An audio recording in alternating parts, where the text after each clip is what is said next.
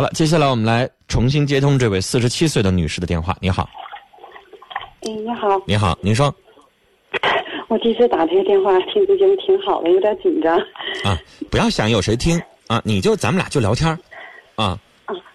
之前打来电话，你肯定憋了一肚子话想说，是啊，是吧？什么话这个事情说吧跟别人说吧，有的时候说，我也不知道，呃，现在挺挺迷茫的。后来我看你对人的理解和那个看看书挺透的，最后下去 跟你联系。谢谢您过奖了。您说，咱们就是聊聊天儿也不一定是给您什么特别有用的意见哈，就是我自己的个人意见。比如说，我遇到这事儿，我会怎么做啊？仅供您参考我。相嗯，我相信你会给我一个很好的建议的。谢谢，您说吧。嗯，我现在就是，嗯、今年四十七岁，就是离离婚以后，就是现在和现在的，嗯，就是比我大个十一岁的男的，我俩就是也没正正式办手续，嗯因为两年了在一起，在我的房子住。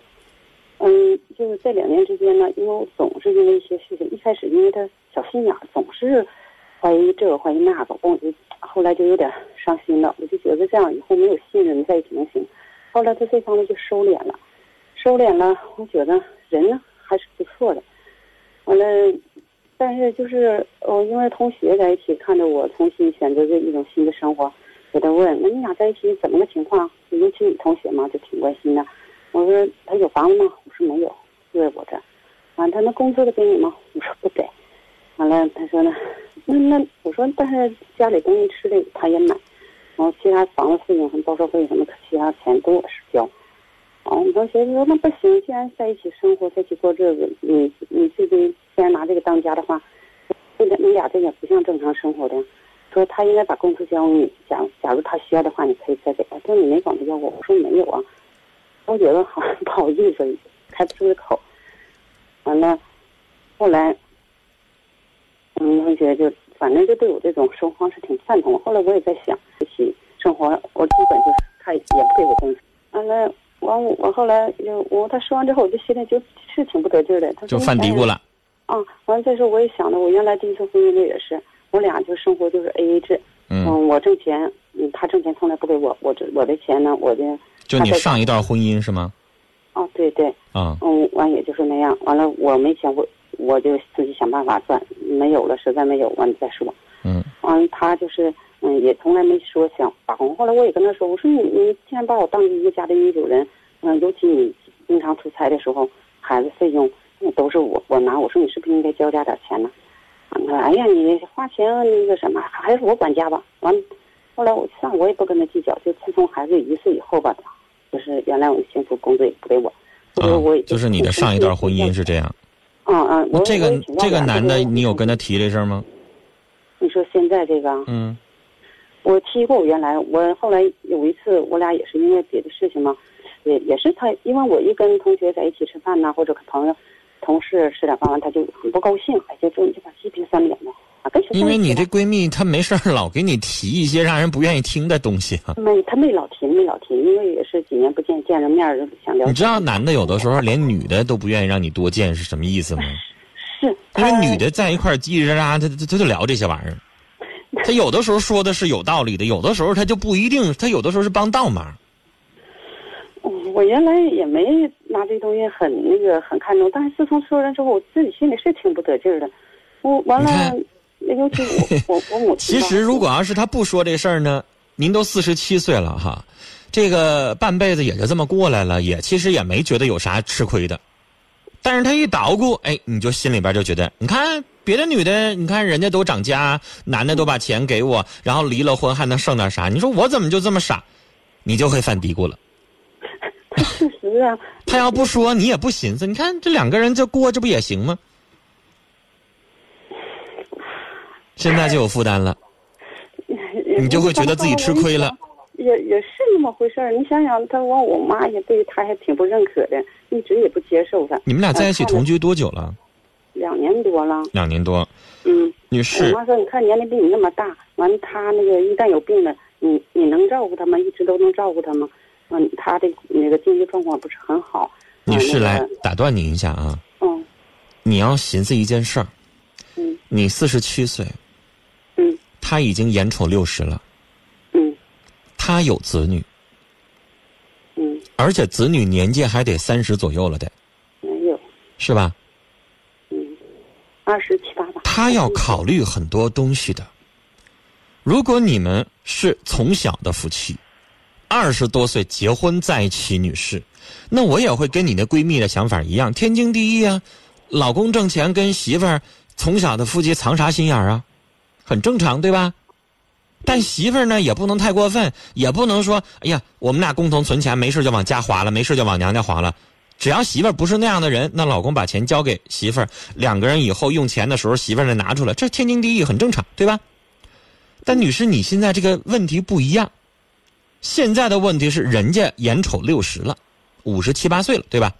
嗯你四十七岁，你可能觉得我刚刚人到中年，咱现在一般情况下四十来岁开始到中年，你说我刚刚人到中年，啊，我没寻思养老的事儿呢。那人家不想养老的事儿吗？六十岁的人了，他不寻思养老的事儿吗？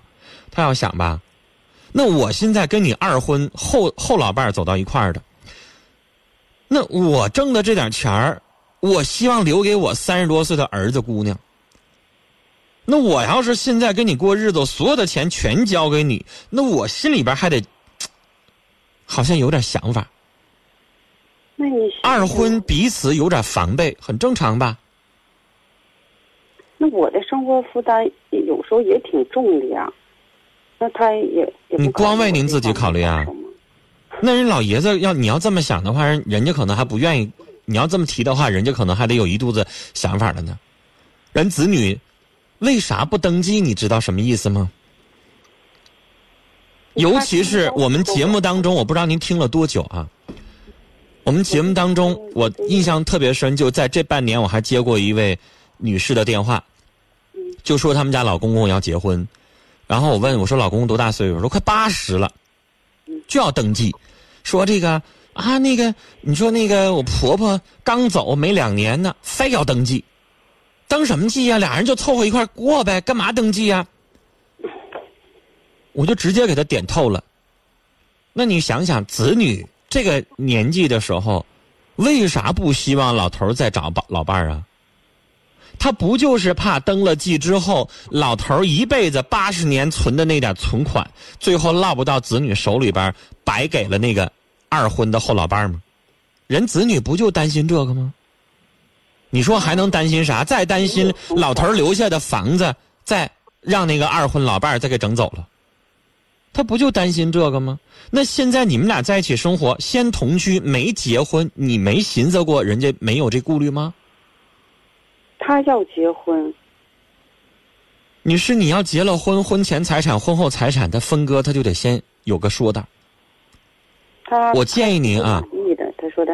啊来，您听我说话。我建议您，如果要是公平起见的话，我也觉得说，哎呀，一分都不交也不是那么回事儿。我建议您，大概寻思寻思你们日常的开销，你也结合一下他每个月的收入，啊，然后每个月让他交给你多少钱，我觉得这样比较合理。他原来挣但如果你要想让他的工资奖金所有的钱全交给你，我想说够呛，容易伤和气。我没有要钱，我要求不高。他自己主动说，他说我现在这个工作一个月挣五千多块钱，他说我交你一千吧。我说行，实际我挺满意的了，至少这一千多块钱对我来说，我可以维持生活乱七八糟的开销。但是好像哎是，其实对于他的工资收入来说，交的有点少了，嗯，他他，但是他只给我了三个月，完了后来他就不就不给了。嗯，为啥呀？我我当时我真挺感动的。他说：“哎，卡给你吧。”你倒也挺容易满足，人挣五千多呢，就给你一千，你就满足了。他说：“你看我去去了，这个还开车油钱，完了再再自己买烟，乱七八糟，他我也剩不了多少了。完了，我这话可说的太那什么，太夸张了。他一个月用四千块钱油啊，他他自己还得他还是抽两百块钱一盒的烟呢，他剩四千多呢。他他他自己交养老保险，他说那又能怎么样呢一千多块钱，完了他说养。那后来为什么又不给你了呢？他就说单位那个嗯没开支，没开支，他说压支，压支我也没好意思问。完再后来，那这些吃谁的喝谁的了？他都他也往家吃的东西往回买，但是钱他不给我。完，他说：“你看，我给你一千块钱的时候，你说你东西，我说行，你要给我一千块钱，家里东西，你我说你就别买，你买东西大手大脚，我买我就能要上市场啊，买一些就是实用的东西。完完了后来，你看你买东西不如我买的东西多，嗯，钱在那儿你也没买多少，我说那够吃就行呗，你吃你买多了都总总是浪费扔掉，从这话里边来说，这老头儿也挺能算计。我也不知道，完了。其实我想跟您说，嗯，虽然说二婚的老伴儿，我的建议呢，不用他全交，一个月交点钱是应该的。他挣五千多，交一千一点都不多。要让我说的话，我觉得他应该交一千五到两千，再多一点，那还不到一半呢。然后呢，就这一千块钱给仨月，第四个月就收回去了，就不给了。不给了。他是挺抠门的人，但是。女士，咱寻思寻思，我也在节目当中说过这个话。二婚的老头老太太在一起，老太太第一件事还是问退休挣多少钱啊？有没有劳保？有没有房子？那人家老太太跟你在一起，人家照顾你，人家洗衣服、收拾屋子、做饭，人伺候你。那你每个月给人点什么零花钱，是不是很正常的事儿？这个社会，你还想让谁平白无故的给你义务奉献啊？他说实在的，女士，你也不可能就图这五六十岁的老头他是帅呀，他是好看呢，还是你爱他死去活来呀？不就是搭伙过日子吗？不就是觉得人还行，两个人凑合着过日子吗？是不是？那如果你要说干往里头搭，虽然说他也买，那要这样的话，你肯定会心里不平衡。我是我说我要住在你那儿房子，是不是？你也没有房子，你要住完房子，我自己房子租出去，我是不是呃花的也宽敞一点？他还没房子，还得在坐着我这个地方。对呀，所以我觉得您提点要求是对的。告诉他，我就给你约法三章。你一个月挣很多，我没有那个野心说要你一半或要多少。我也不多求，就你之前给我那一千多块钱一个月交这些。继续交，咱们继续过日子。但是如果你不交，对不起，我觉得你没有诚意。我说过，是不是这样说很正常？如果他继续还搪塞的话，那我觉得你就应该分居一段时间了。那这人也太没诚意了，太能算计了。跟你在一起，是人家也买吃的，但是女士，你最后你也得为自己考虑考虑啊。你也想的也是对的呀。我伺候你一场，我照顾你一场，两个人在一起生活一场。你这家伙是一千块钱也不舍得交了。做饭他也做饭，都他做。我的意思说，你那个闺蜜呢？她说那个话呢，两面听。嗯。啊，咱不至于让人全部交，但交点是应该的，也能是两个人在一起生活的这个根本。咱也没要求你全交，但是如果连一千都不交了，这人有点太抠门了。后来他就不搁这城市了，他上别的城市了。你俩人分开了呗？没有，没分开呀。完了，我没分开，他上别城市什么意思？他上那工作去了。这个城市，他说这个单位那不就分居了吗？有总压值，嗯是。但是每天他都打电话，完了我也去另一个城市待过一段时间，完了完这这到到另一个城市这工资我更没法说，人家不搁我这住我还怎么要啊？对呀，那人要不跟你住了，那你咋要啊？但是他从，哎呀，他也。如果要是你们俩继续在一起生活，这个是应该的。但现在不在一起生活，那没啥说的。我已经跟他说有的话，我也说挺难听，所以我觉得都挺伤他自尊的，不好多说。但我说了，我说的，嗯，人人也是自私的。我说我我你就拿我当个俗人吧。我说我也我你你应该你就说算搁我这租房子。有一阵儿我俩就是我说谈分开分开，然后他说我实在找不着地方，找不着房子。他说：“那拿你当啥呀？当房东啊？还实在找不着房子了啊？说你约我几天？他要说他要说我就是愿意跟你在一起生活，那咱继续考虑。这么说话就像房东是没啥意思了。现在既然呢，人家也上外地工作了，这感情也就放下来吧。我建议您再找别人。他从来他都盯我盯的可紧。他不放下，你可以放下，啊，人家也没啥那个意思，然后也没那个诚心。现在还这么等啥呀？什么时候回来还两说呢？”时间的关系，跟您聊到这儿了啊。这个老头儿，我觉得呢，他有点太抠门了啊。然后呢，也不值得。他现在就为这么点事儿，我觉得不太值得这么做了。这是我个人的意见啊，仅供您参考。接下来您撂下电话之后，可以再听一听我们听众朋友的通过微信、短信啊、QQ 群的方式给您的意见。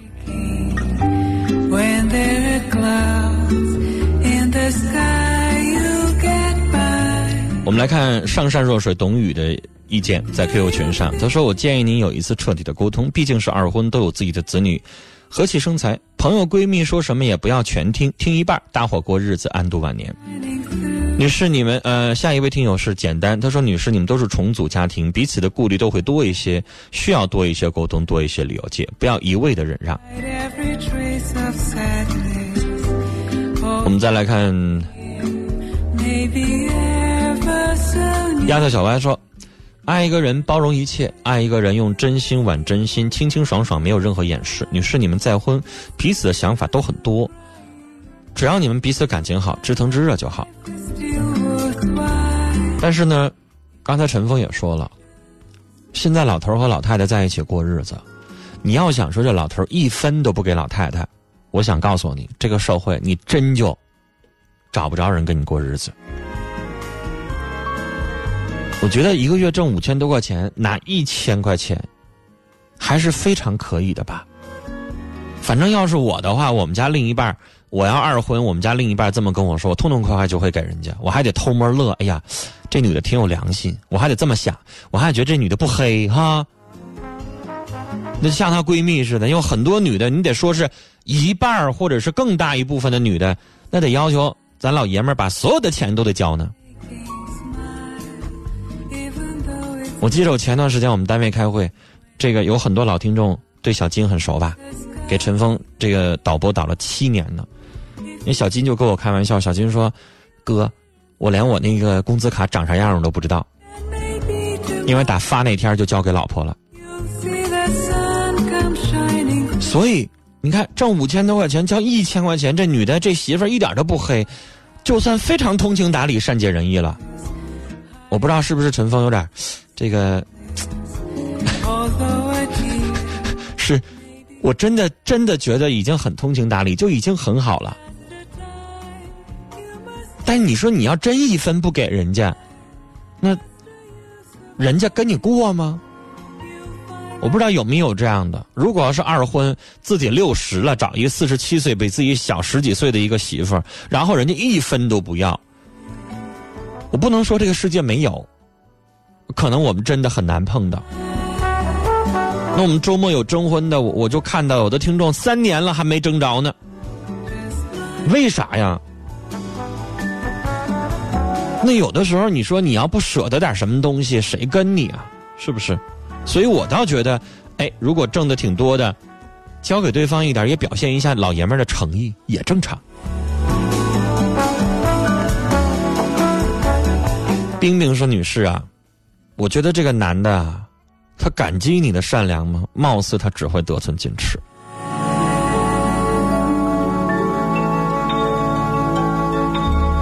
学不会放弃啊！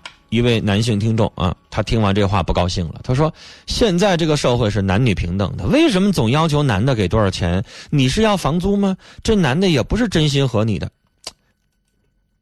这个话可以这么说，但是我不知道你有没有女朋友。等你有女朋友的时候，你们俩在一起相处的时候，你看看，对方会不会无欲无求，什么都没有？你生日不送礼物，情人节不送礼物，或者是跟他在一起处了一年两年，什么都没送过人家的时候，你看你的女朋友会不会挑你？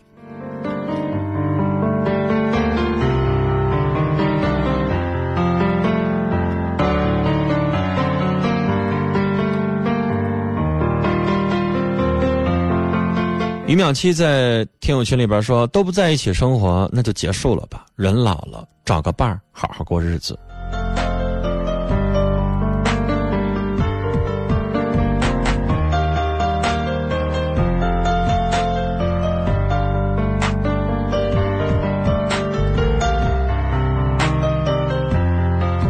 品味人生说：“女士，你找的这个老头啊，我觉得他的行为没有和你共度晚年的诚意。”